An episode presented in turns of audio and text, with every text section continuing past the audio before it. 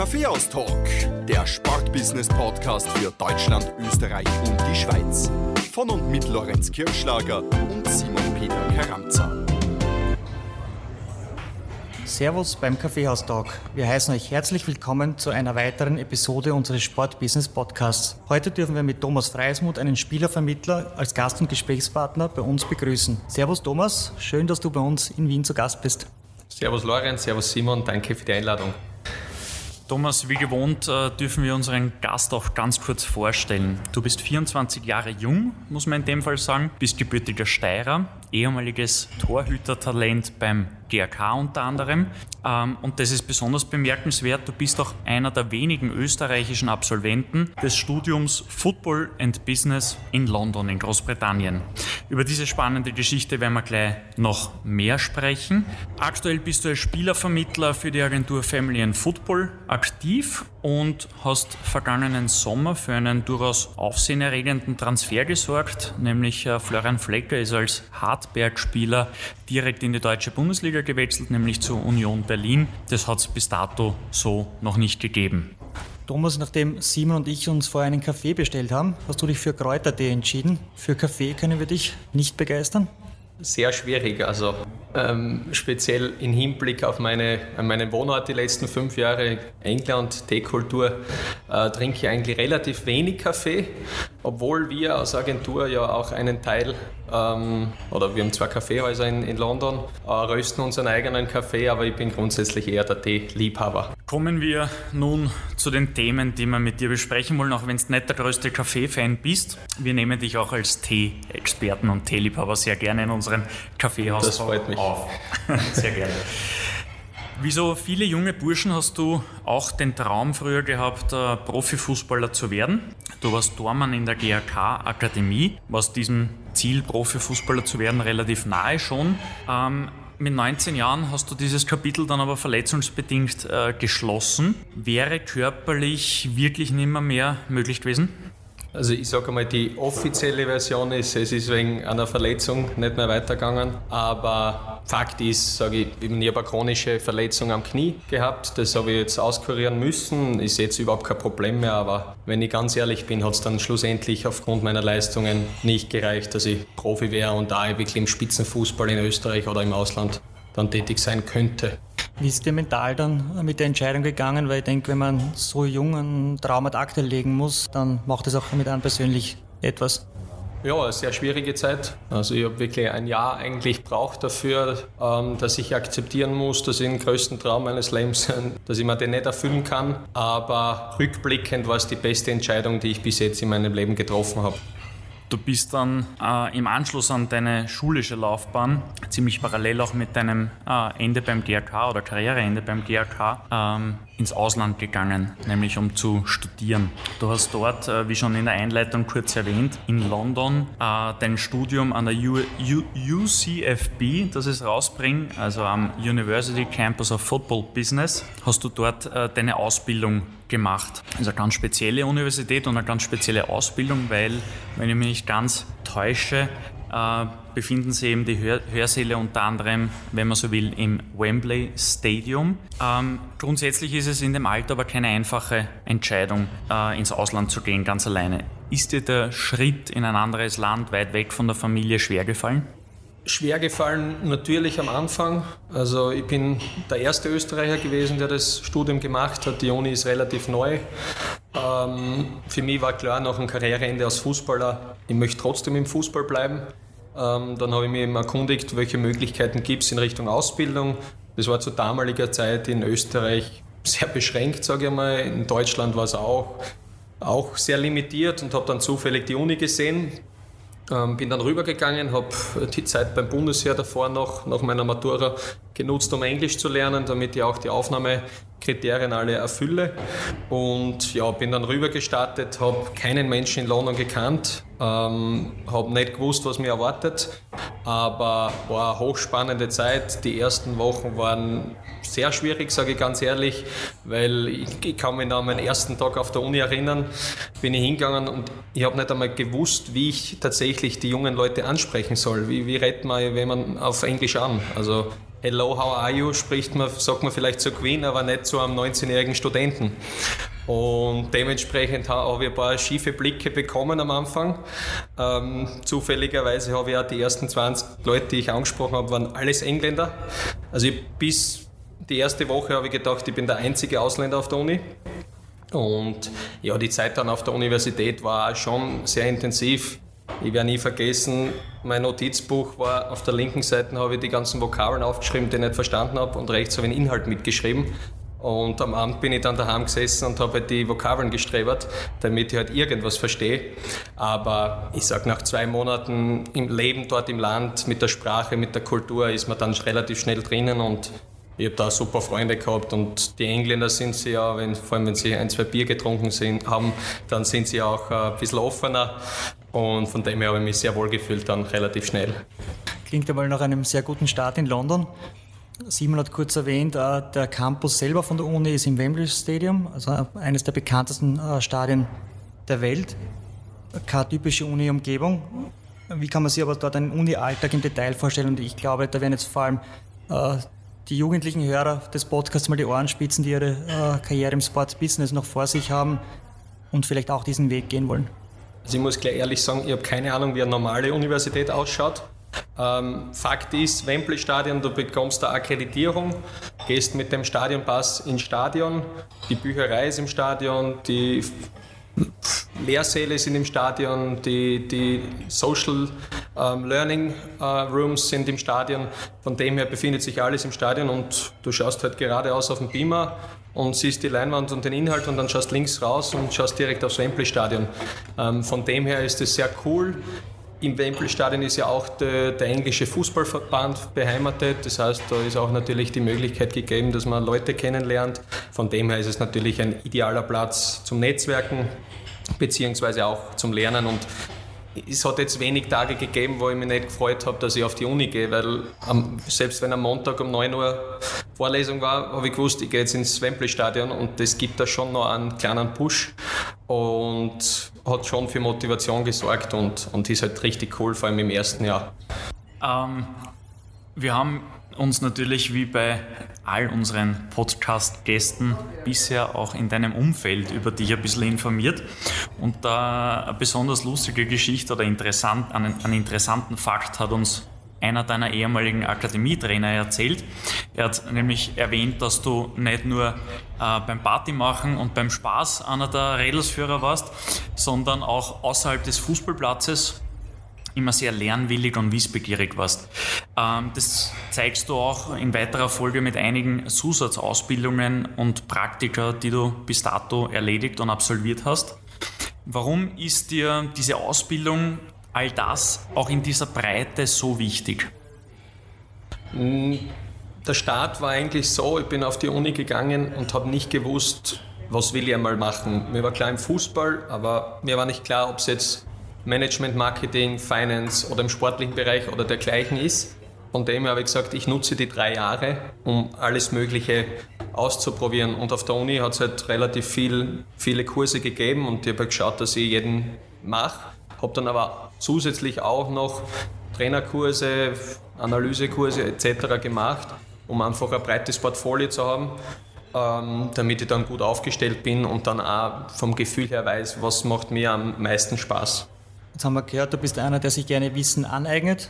Äh, in unserer Recherche haben wir auch herausgefunden, du bist aber auch einer, der gerne Wissen weitergibt und hast unter anderem eben die Plattform Servus London gegründet. Um was geht es da genau?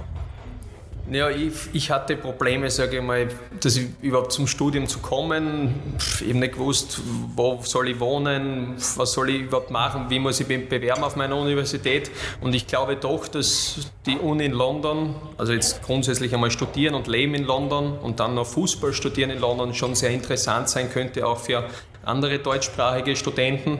Von dem her habe ich mich entschieden, dass ich gesagt habe, ja, ich gründe eine Plattform Servus London ähm, mit dem Ziel, dass man eben motivierten Studenten hilft, ein Studium in, in London, ein Fußballstudium in London zu bekommen.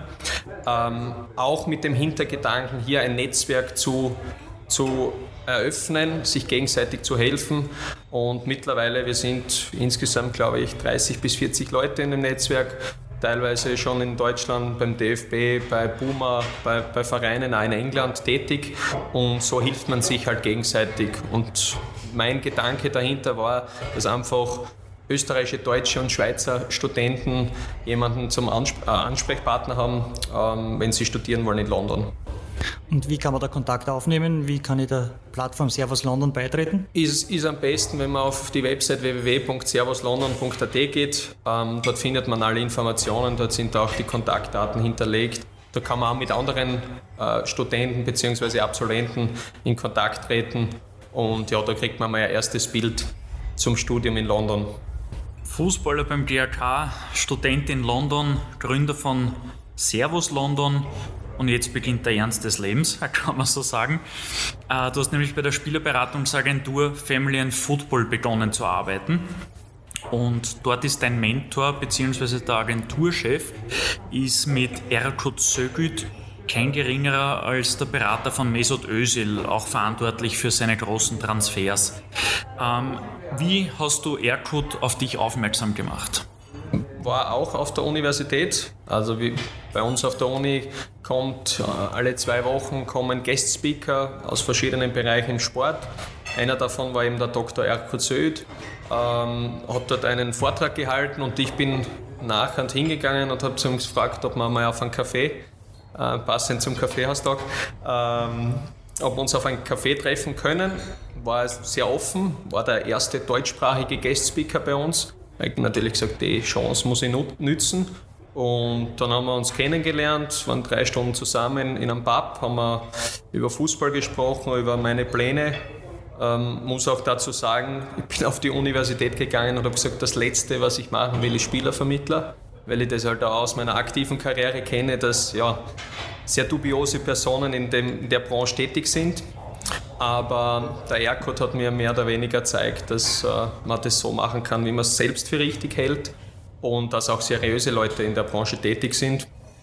Und ja, von einem zum anderen hat sich dann in ein Praktikum entwickelt während meiner Studiumzeit und bin halt immer mehr in die Firma reingewachsen und mir macht es auch riesig Spaß derzeit. Also bin zuständig für uns in, in Österreich, Süddeutschland, Schweiz. Das ganze Recruitment, bin auch zum Teil im Recruitment in London zuständig und ja, ist für mich eine ideale Plattform und lerne halt sehr, sehr viel und habe halt Glück gehabt, dass ich da gleich auf höchster Ebene einsteigen darf und Vertragsverhandlungen aller Mesut Özil das miterleben durfte. Und er hat ja hier und da auch sehr spannende andere Themen in seiner Karriere, die habe ich auch miterleben dürfen, was natürlich fantastisch für mich bzw. für meine Entwicklung war. Thomas, hat es für dich so einen Schlüsselmoment gegeben, einen Key-Moment, äh, in dem du realisiert hast, ja, jetzt bin ich wirklich angekommen in der, in der großen, in der richtig großen Welt des Fußballs? Ja, einer meiner prägendsten Erfahrungen, wo ich das erste Mal mitbekommen habe, okay, jetzt bin ich wirklich im Big Business auch ein bisschen dabei, war nach einem Spiel, wir haben ja eine Box bei Arsenal, ähm, wo ich nachher in den K-Park runtergehe, halt die Spieler dort treffe und dann mit einem Arsenal-Spieler vom Stadion ähm, heimfahre. Er hat gesagt, er bringt mich noch heim. Fahre dann raus beim Stadion, dann gehen, wird das, die Straße wird gesperrt, ähm, die Tore gehen auf. Du schaust links aus dem Fenster raus, ich schätze 100 bis 150 Leute. Rechts schaust raus, 100 bis 150 Leute schreien halt alle den Namen vom Spieler. Also die kennen anscheinend sogar das Kennzeichen der Spieler. Dann fahren wir dort raus, denke ich mir, okay, ja, Arsenal ist ein Riesenverein, das wird schon normal sein. Und wir fahren dann fünf, zehn Minuten geradeaus ähm, in London und dann kommt eine rote Ampel und auf einmal kommen von links zehn Leute und von rechts kommen drei Leute. In der Hand jeder schon die passende Autogrammkarte und Foto vom Spieler, kommen zur Fahrerseite, fragen den Spieler um Autogramm und, und um Fotos und das war so das erste Mal, dass, dass, dass ich das gesehen habe, okay, was bedeutet es, so ein Superstar zu sein. Natürlich habe ich es dann in Folge auch erlebt, wenn, wenn Spieler fortgehen mit Security, dass die nicht einfach rausgehen können. Also selbst in London, einer sehr anonymen Stadt, wenn du ein, ein Riesenstar bist, das dass das auch nicht nur Vorteile hat, sondern auch Nachteile. Und ja, das war so das erste Mal für mich, okay, jetzt, jetzt bin ich da in der großen Welt einmal gelandet. In der TV-Sendung Steiermark heute, Ende Mai 2016, hast du gesagt, mein ganz großes Ziel wäre es, der erste österreichische Sportmanager bzw. CEO in der Premier League zu sein. Jetzt bist du Spielervermittler geworden. Äh, ein Job, wo du vorher selber gesagt hast, den wolltest du eigentlich nicht. Ist es nur ein Zwischenschritt zu deinem selbstdefinierten Ziel von 2016 oder mittlerweile doch mehr für dich? Ich glaube, also ich kann noch nicht sagen, ob ich in 20 Jahren noch den Job machen werde. Definitiv für mich klar ist, dass ich die nächsten zehn Jahre den Job machen werde. Ähm, dass ich alle die Klienten, die ich betreue, bis zum Karriereende mindestens begleite und wohin die Reise danach führt, ob ich es weiter so mache oder ob es auf Vereinsebene weitergeht, das kann ich jetzt noch nicht sagen. Ich bin offen für alles. Ähm, klar ist für mich, ich möchte international tätig sein und es muss im sportlichen Bereich sein. Das heißt, Trainer, Sportdirektor, Scouting, Spielervermittlung, irgendwas in die, die Richtung sollte sicher in Zukunft auch weiterhin sein. Als, äh, was mich besonders auch interessiert, als Spielervermittler brauchst du ja relativ umfangreiches Rüstzeug. Also ich denke da vor allem an Verhandlungstraining, Steuerrecht in unterschiedlichen Ländern vor allem, ähm, das Wissen über nationale Regelungen und so weiter. Hast du das alles auf der Uni mitbekommen oder ist es einfach Learning by Doing dann im Job, wie es in der Regel eh auch schon in vielen Berufen so ist, vor allem in modernen Berufen oder moderneren als, als zum Beispiel typische Handwerksberufe? Ja, du kriegst eine Grundbasis auf der Universität. Ähm, Praxis ist aber unersetzlich. Das habe ich relativ früh erkannt, habe während meines Studiums äh, zwölf verschiedene Praktikums gemacht, um eben herauszufinden, was, was taugt mir am meisten. Ähm, und das hilft mir jetzt extrem, dass ich die Handzeuge aus dem, aus dem Marketing, aus dem Eventmanagement, ähm, dass ich das jetzt alles anwenden kann ähm, grundsätzlich bist du als Spielervermittler eigentlich nie auf eine Situation vorbereitet, weil es einfach Sachen gibt. Jetzt, ich nehme nur Corona her. Auf Corona war kein Spielervermittler der Welt vorbereitet. Du musst flexibel sein. Das habe ich zum Beispiel aus dem Eventmanagement extrem mitgenommen, ähm, dass du relativ schnell dann agieren musst und, und trotzdem kühlen Kopf bewahren musst. Und ja, also es ist eine Mischung schon Wobei ich ganz ehrlich sagen muss, du lernst sehr viel dann, wenn du es tatsächlich tust. Und hast mit Erkut ja nicht den schlechtesten Lehrer.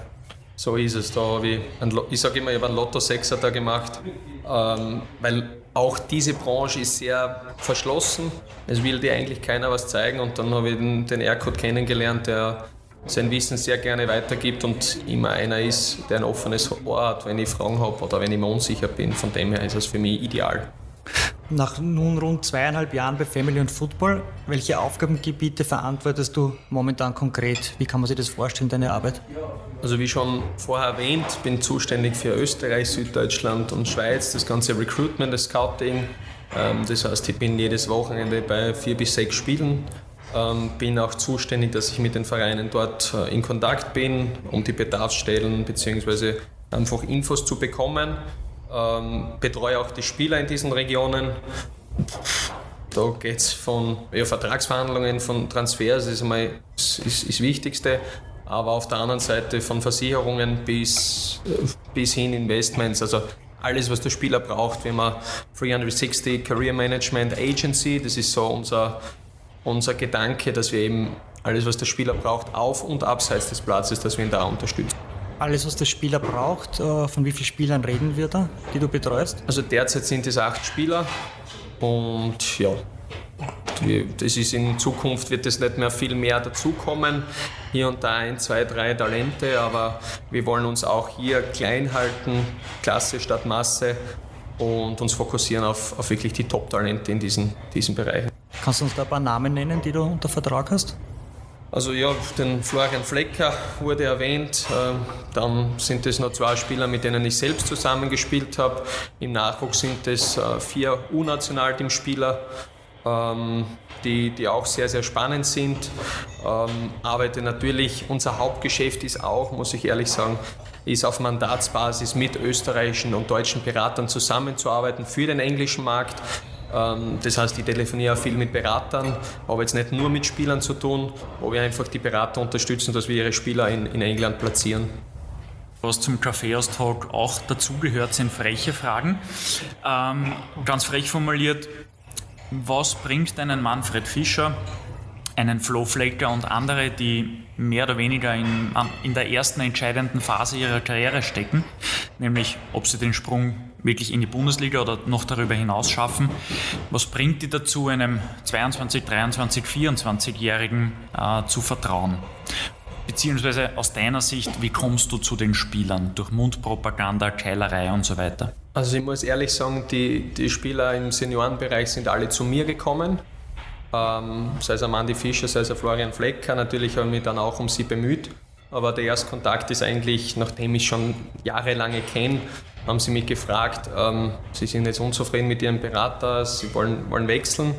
Aber grundsätzlich glaube ich, dass unser individueller Zugang, ja, wir haben da schon fast ein Alleinstellungsmerkmal auf dem Markt, weil sehr viele sich aus wirtschaftlichen Gründen oder anderen Gründen auf die Masse fokussieren. Ähm, wir garantieren halt einen Service, der ja, von der Versicherung, von Umzug bis hin zum Transfer, dass wirklich alles abgedeckt ist. Das verkaufen zwar einige andere auch, aber wir machen es auch tatsächlich.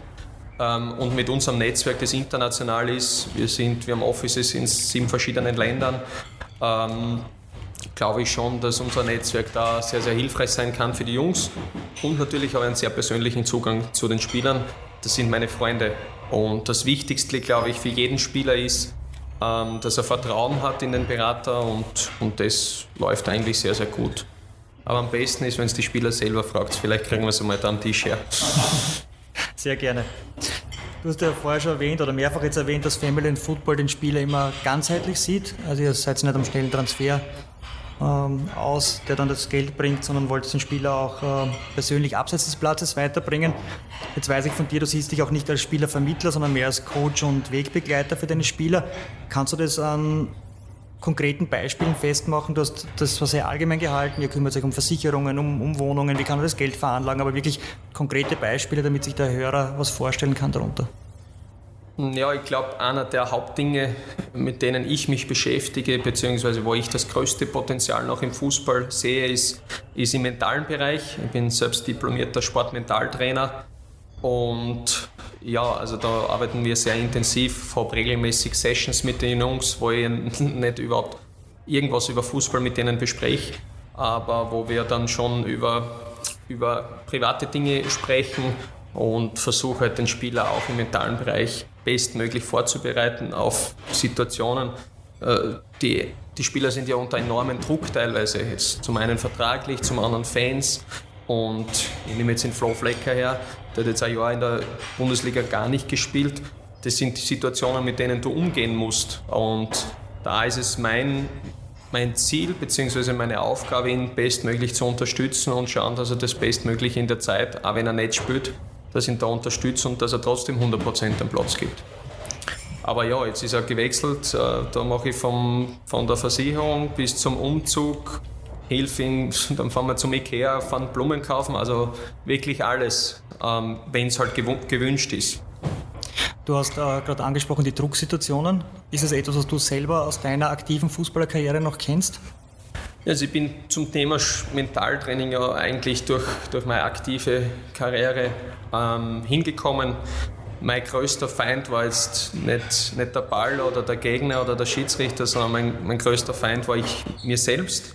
Ich habe mir einen enormen Druck gemacht und habe mir, ich glaube, es war auch ein Teil meiner Verletzungen sind auf, aufgrund diesen, dieses Druckes passiert. Also ich habe mir jeden einzelnen Finger gebrochen, also ich war Dormann und für mich war das dann immer so, so das Gefühl, pff, passt, kein Druck, jetzt muss ich drei Wochen nicht spielen. Und ich habe erst in den letzten zwei Jahren dann meiner Karriere mit dem Mentaltrainer gearbeitet und habe gesehen, ja, dass das Berge versetzen kann grundsätzlich. Und ich glaube, dass das Thema noch sehr stark unterschätzt ist in, in der Branche, beziehungsweise sogar belächelt wird ein Deal, nämlich jener von äh, Florian Flecker zur Union Berlin letzten Sommer, hat in Österreich, wie schon in der Einleitung und auch von dir vorhin erwähnt, für Aufsehen gesorgt, für, für Furore gesorgt. Ähm, von Hartberg in die große deutsche Bundesliga, das gab es noch nie. Liegt vielleicht auch daran, dass Hartberg noch ein sehr junger Bundesliga-Club ist, aber trotzdem bemerkenswert. Wie läuft so ein Transfer ab? Also von vorn bis hinten würde es uns eigentlich interessieren. Von vorn bis hinten. Zuerst einmal muss der Spieler gut spielen, dass, dass äh, der Verein aufmerksam auf ihn wird. Das war in dem Fall ein Spiel, wo er zwei Tore und ein Assist äh, gemacht hat. Da war der Scout, der zuständig ist für Österreich, war vor Ort. Ähm, dann gibt es natürlich Gespräche. Ähm, es wird, das dauert dann aber meistens ein bisschen, bis es dann konkret wird, weil der Verein den Spieler mehrmals sichten will. Und dann ist es aber relativ schnell gegangen. Das war im Winter 2019 ähm, hat sich dann Union Berlin gemeldet und gesagt, ja, also sie haben sich schon vorher informiert bei ehemaligen Trainern von Flecki. Ähm, da weiß man dann relativ schnell, okay, da, das könnte wirklich konkreter werden. Ähm, dann hat sich Union Berlin gemeldet. Auch da eine Geschichte. Ich war am Donnerstag, war das in, in London noch, habe am Donnerstag den, den Anruf bekommen. Am Mittwoch davor ist ein Freund von mir auf Besuch gekommen bis Sonntag ähm, haben wir ausgemacht, wir gehen Samstag Premier League schauen, Sonntag auch. Donnerstag bekomme ich den Anruf von Union Berlin, wir sollen morgen nach Berlin kommen. Das ist aber nicht gegangen, weil der Florian Flecker Training gehabt hat. Aber es hat geheißen, ja, am Samstag, ob wir ins Trainingslager nachkommen können äh, nach Spanien. Das heißt, der Samstag hat bei mir so ausgeschaut, dass ich ähm, in aller Früh bin ich mit, dem, mit meinem Freund dann noch frühstücken gegangen. Wir sind zu einem Premier League-Spiel Early Kickoff, glaube ich, 12 Uhr gegangen, Crystal Palace, mit Koffer in der Hand.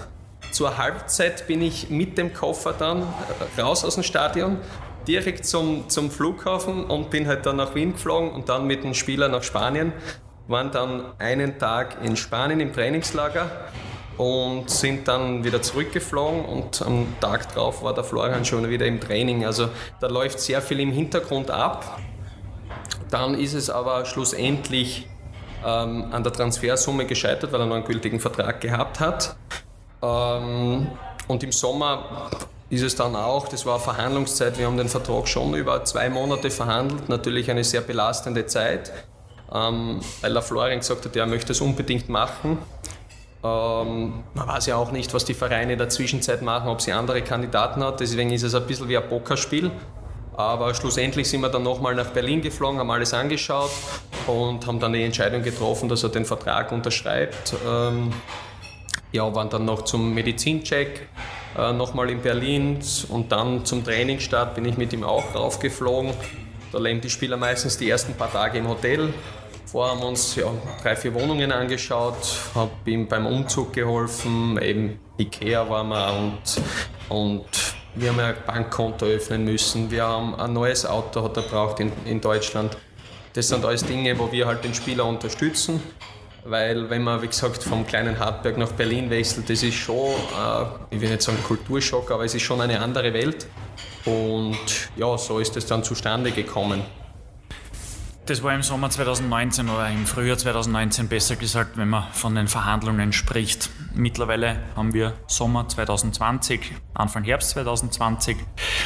Ähm, ein Jahr später wissen wir auch, dass der Flo in Berlin leider kaum zum Zug gekommen ist. Er ist jetzt vor, ein, vor wenigen Wochen zu den Würzburger Kickers in die zweite deutsche Bundesliga gewechselt. Man kann, wenn man es eben ähm, statistikmäßig betrachtet von einem Abstieg sprechen. Wie berätst du einen jungen Spieler in solch schwierigen Phasen? Weil eines ist klar, bis jetzt ist es bei ihm in der Regel nur bergauf gegangen, sportlicher Natur. Äh, jetzt geht es einmal wieder eine Klasse runter. Was sind da deine Ansätze?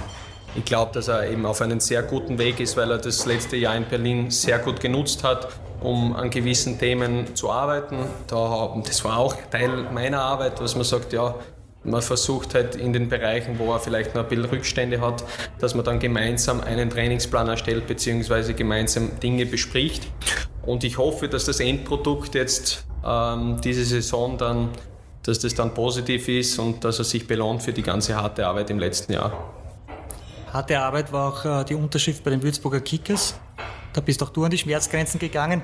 Es gibt ein Foto von dir mit Florian Flecker, wo dir dein Spieler den Turban wechselt. Erzählst uns kurz zu dem Foto etwas? Ja, also das, das Leben eines Spielervermittlers ist, dass man sehr flexibel sein muss. Ähm, die vergangenen Wochen waren schon sehr intensiv. Ähm, wie es dazu gekommen ist, ich habe am, am, Hinterkopf äh, ich äh, einen Arzttermin gehabt und haben gesagt, sie müssen mir was wegnehmen bzw. was wegoperieren. Habe dann am Freitag, äh, das war vor zwei, drei Wochen, ähm, einen Termin gehabt äh, zur Operation sieben Spritz am Hinterkopf, da haben sie mir das weggeschnitten. Ähm, das Blut ist kreuz und, äh, kreuz und quer gespritzt. Ähm, war dann auch ein bisschen benommen nach der Operation. Dann wollten die, die, die Ärzte dort eigentlich, dass ich noch eine Nacht im, im Krankenhaus bleibe. Dann habe ich ihnen aber erklären müssen, dass das nicht geht. Dann haben sie mich natürlich gefragt, warum das nicht geht. Habe ich natürlich keine gute Idee gehabt oder keine gute Ausrede. Ich habe gesagt, es geht einfach nicht. Bin aufgestanden und habe mich angezogen und habe gesagt, mir geht es bestens. Ich fahre jetzt nach Würzburg sieben Stunden und ja, bin dann sieben Stunden mit Turban nach Würzburg gefahren. War dementsprechend müde dann, wie ich im Hotel um 10 Uhr angekommen bin. Dann hat mich der Florian Flecker noch verarztet. Ähm, hat auch seine Qualitäten in Bereichen, wo ich das nicht gewusst habe. Und am nächsten Tag um 8 Uhr in der Früh ähm, waren wir dann in Würzburg und haben unterschrieben. Hans Krank hat einmal gesagt, bei einem Europacup-Spiel, Stürmer mit Turban sind brandgefährlich. In Österreich offensichtlich auch Spielervermittler. Wie wirst du eigentlich in der Branche mit 24 Jahren als sehr junger Spielervermittler wahrgenommen? Von verschiedenen Seiten, von Spielerseite, Vereinsverantwortlichen, aber auch von Spielervermittlerkollegen? Auch eine spannende Frage.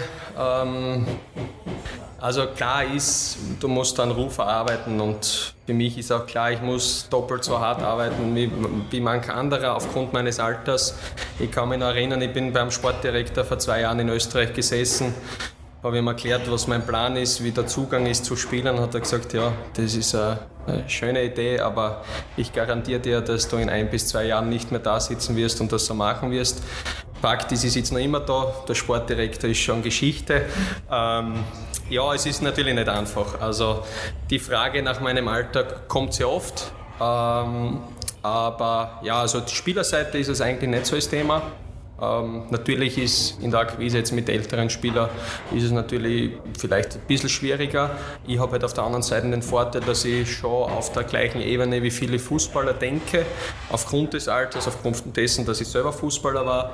Und natürlich ist es nicht einfach, aber ich sage, äh, Qualität muss nicht unbedingt eine Frage des Alters sein.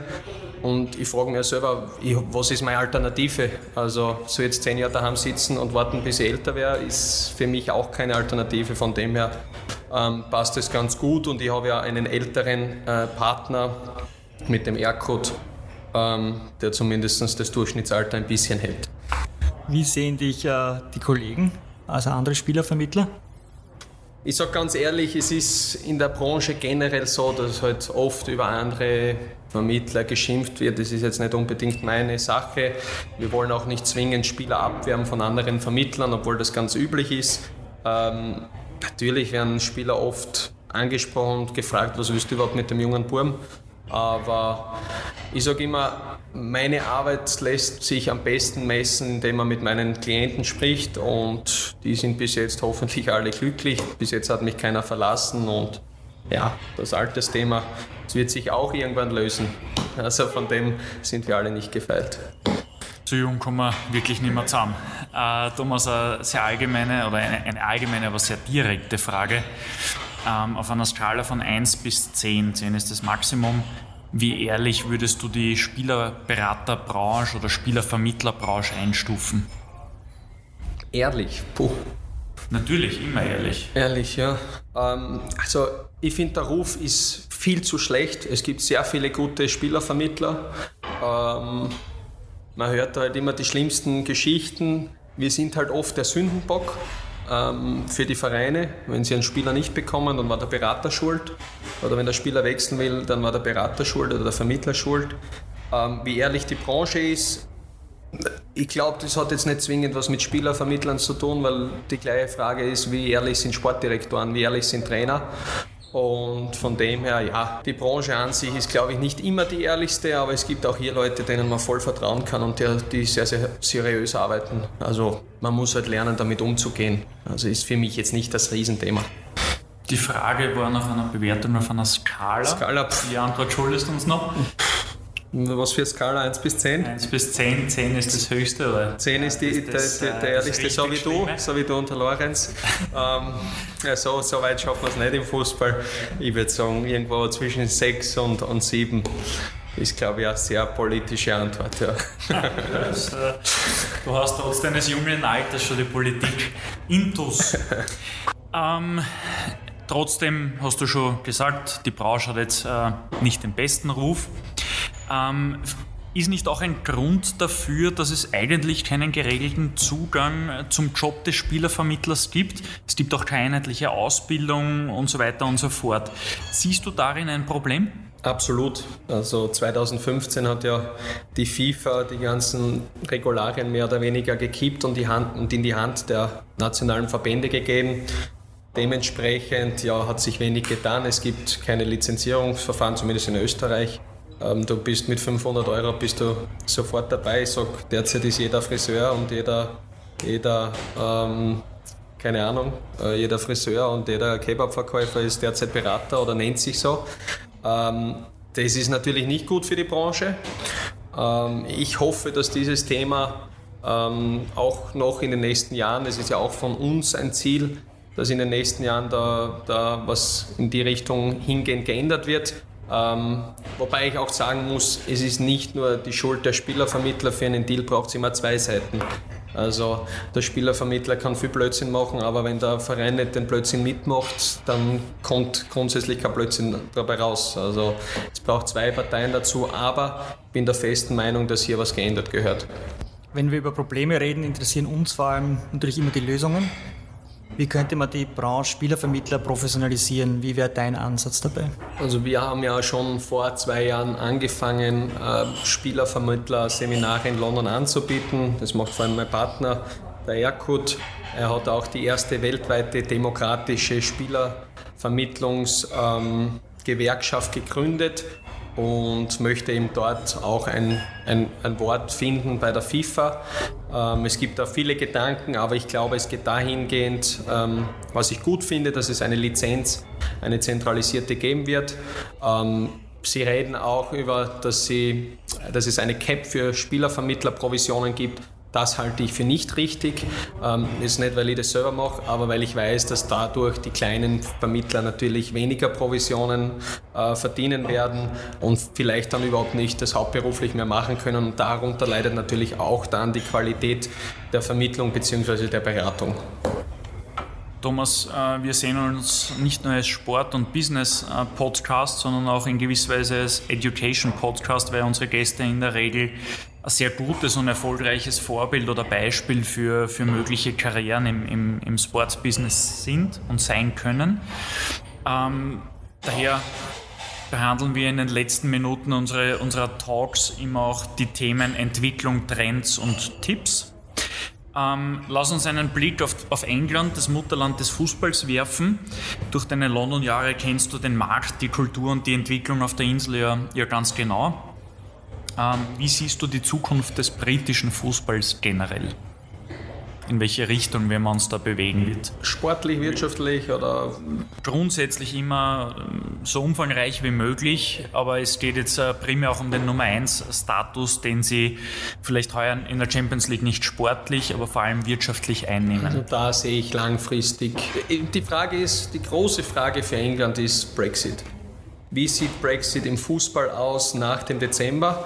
Ähm, das kann man jetzt schwer beantworten, aber Fakt ist, England ist Nummer eins in allen Statistiken, vielleicht zuschauertechnisch sind sie Nummer zwei, aber wirtschaftlich, sportlich, ähm, wenn man sich ansieht, was derzeit in den Akademien dort geleistet wird, beziehungsweise wie dort gearbeitet wird, sehe ich die Zukunft des englischen Fußballs sehr, sehr positiv. Ein Jude Bellingham, ähm, Wechsel von Birmingham City zu Dortmund, den kenne ich jetzt seit drei Jahren.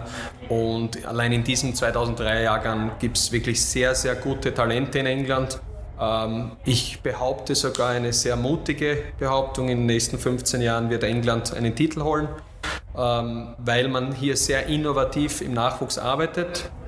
Grundsätzlich zu sagen ist, England, dort wird Fußball als Business gesehen.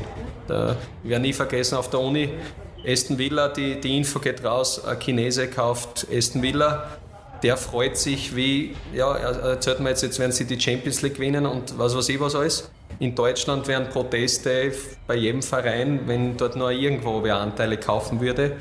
Ähm, von dem her wird das einfach anders gesehen und weltweit ist es natürlich, vor allem im asiatischen Bereich, hat England einen massiven Vorsprung gegenüber Deutschland, Spanien und Frankreich, Italien. Ich glaube auch in Nordamerika sind sie sehr, sehr, sehr stark vertreten. Und ich glaube, dass man diese, diese Pole Position, dass man da schon viel falsch machen muss, damit man die verliert. Kehren wir wieder zurück zum Bereich Spielervermittler. Thomas, nimm uns mit auf die Reise, fünf bis zehn Jahre in die Zukunft gesehen. Was werden die Top-Entwicklungen hier sein im Bereich Spielervermittler und was sollte man als Spielervermittler auf gar keinen Fall in diesen fünf bis zehn Jahren verpassen? Ich glaube, dass die Entwicklung dahingehend sich ein bisschen verändern wird, dass ähm, die Branche jünger wird. Also es gibt viele große Berater, die jetzt schon in einem gehobenen Alter sind und die das dann vielleicht in zehn Jahren nicht mehr machen werden. Ich glaube, die, die Vermittlung an sich bzw. das Thema der Betreuung wird viel, viel wichtiger, dass der Spieler jemanden hat, den er vertrauen kann, der sich auch um Dinge abseits des Platzes kümmert, glaube ich, dass das noch einen viel höheren Stellenwert hat. Und ja, ich, ich glaube, dass grundsätzlich die, die Spielervermittlung sich schon stark ändern wird. Ich glaube, die großen Agenturen werden weiterhin den Markt dominieren. Ähm, es wird, befürchte ich, weiterhin schwer sein für kleine Berater in den Markt reinzustoßen. Die meisten machen es ja nebenberuflich und starten machen es dann irgendwann hauptberuflich. Ich glaube, das wird jetzt weiterhin schon noch so sein, beziehungsweise vielleicht noch schlimmer werden. Vor allem, wenn es jetzt dann äh, eine Cap für die Provisionen gibt, dann wird es, glaube ich, sehr, sehr schwierig für, für neue ohne irgendein Netzwerk, weil die meisten kommen ja, sind ja entweder ehemalige Fußballer oder, oder haben halt irgendeine Beziehung zu einem Trainer oder zu einem Sportdirektor familiär bedingt und, und starten so eigentlich die Branche. Von dem her glaube ich, die Zukunft sieht so aus, viel individuellere Betreuung. Ähm, die, die ganz alten oder die älteren Berater wird es dann auch nicht mehr geben. Ähm, von dem her bin ich gespannt, wo sich dann schlussendlich hin entwickeln wird. Wird Corona deiner Meinung nach die Zukunft, äh, Spieler, oder die Zukunft der Spielervermittler auch beeinflussen, den Markt? Glaube ich nicht. Kurzfristig ja, natürlich. Ich glaube, jetzt in dem Sommer werden einige Spieler auf der Strecke bleiben und keinen Verein finden, weil die Vereine hauptsächlich in die Spitze investieren und nicht in die Breite. Ähm, für die Vermittler hast du dadurch weniger Provision.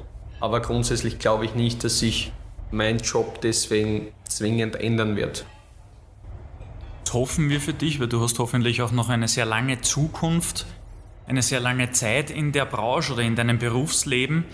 Äh, trotzdem bist du mit 24 Jahren jetzt schon viel, viel weiter, ohne das auch äh, negativ wie positiv werten zu wollen als, als andere. Du hast Auslandserfahrungen, du bist am Weg, ein, ein gestandener Akteur in deiner Branche zu werden. Ähm, gib doch unseren, vor allem eben den jungen Hörern, ein paar Tipps mit auf den Weg, um sie bereit zu machen für ihre beruflichen Träume im, im Sportbusiness.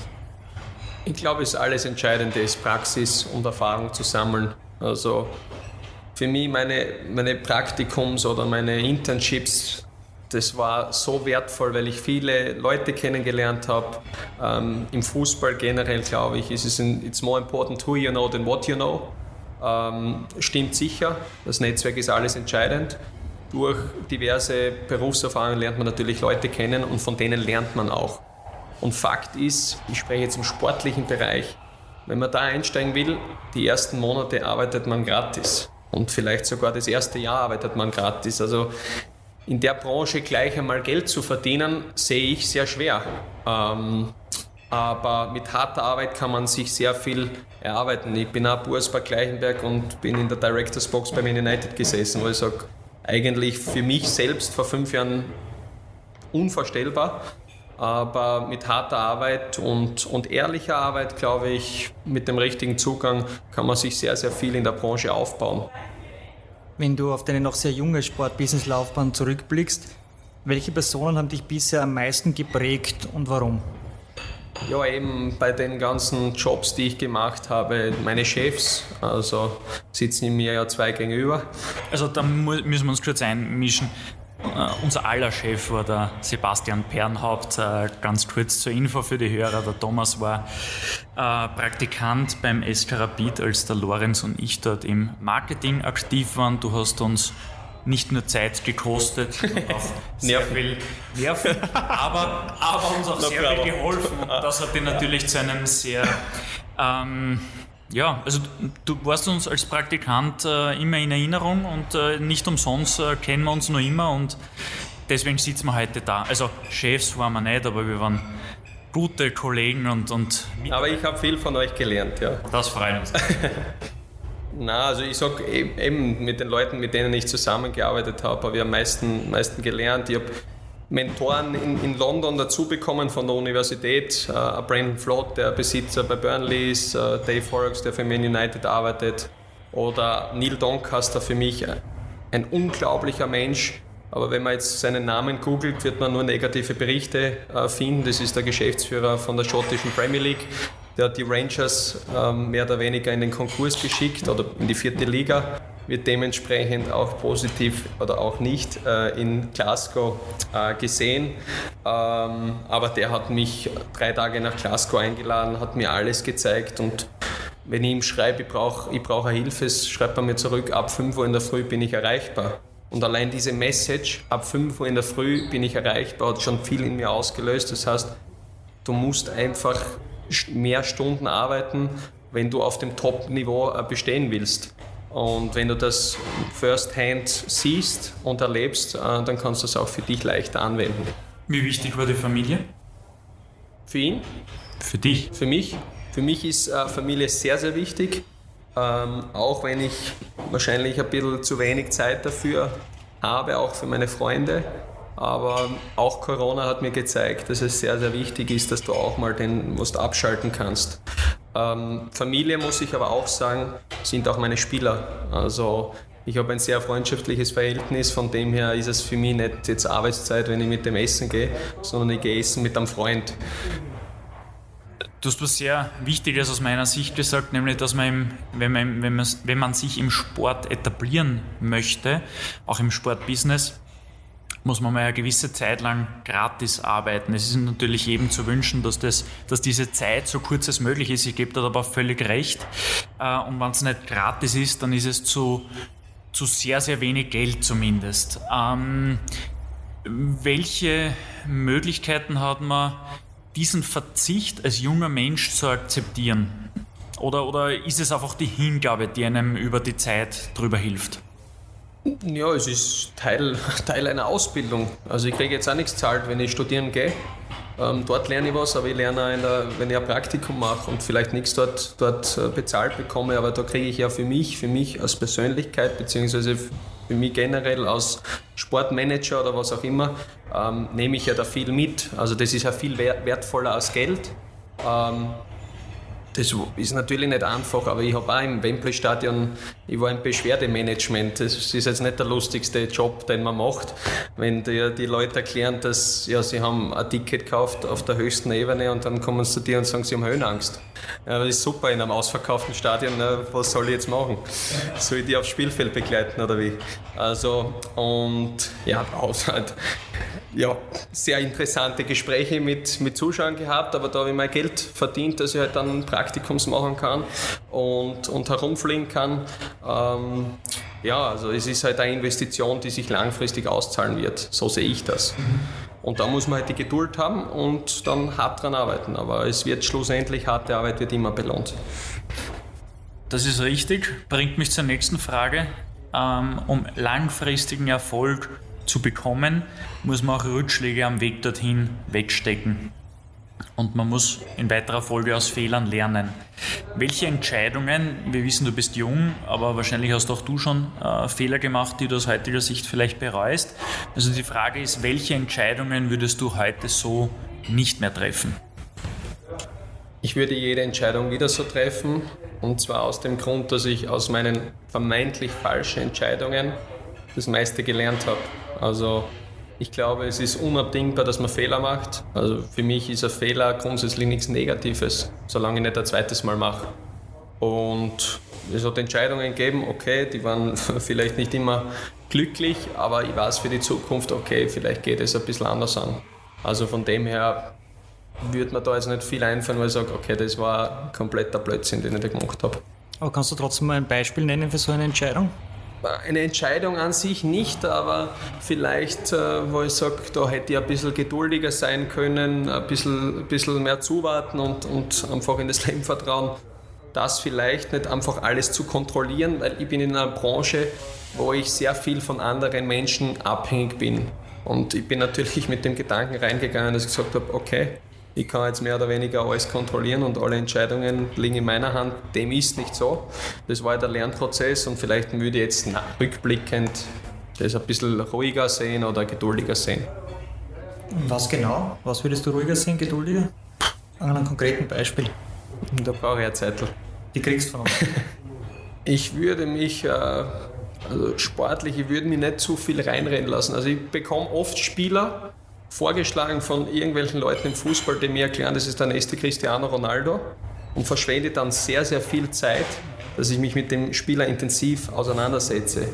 Dabei müsste ich meiner Linie oft treu bleiben. Also wenn, wenn ich jetzt sage, keine Ahnung, ähm, ich fokussiere mich jetzt nicht auf einen zentralen Mittelfeldspieler, das brauche ich jetzt nicht im Portfolio und es kommt dann daher und sagt, da hat einen zentralen Mittelfeldspieler, ähm, dass ich sage, nein, ähm, einfach Nein sage und sage, okay, ich fokussiere mich wirklich nur auf das, was ich mir vorgenommen habe. Ähm, ansonsten fällt mir relativ wenig ein, weil ich kein Mensch bin, der jetzt irgendwas nachträgt, sondern eigentlich das Positive in jedem Schlechten sehe. Das Positive bringt mich zur nächsten Frage und zu unserer letzten Frage des Kaffeehaus-Talk. Welche Entscheidungen würdest du heute genauso wieder treffen? Auch wieder alle, aber grundsätzlich würde ich sagen, der Schritt nach London war Jetzt zum einen beruflich und der Türen geöffnet, aber auch menschlich hat mich das extrem weitergebracht. Also ich, würd, ich kann nur jedem Menschen empfehlen, wenn sie die Chance haben, ins Ausland zu gehen und dort die Erfahrungen zu sammeln. Thomas, vielen herzlichen Dank, äh, dass du heute da warst bei uns im Le Bol. Vielen Dank für deine Zeit, deine spannenden Geschichten und, und Erzählungen. Das ist für einen jungen Menschen, denke ich, schon sehr bemerkenswert, äh, wo du mittlerweile gelandet bist.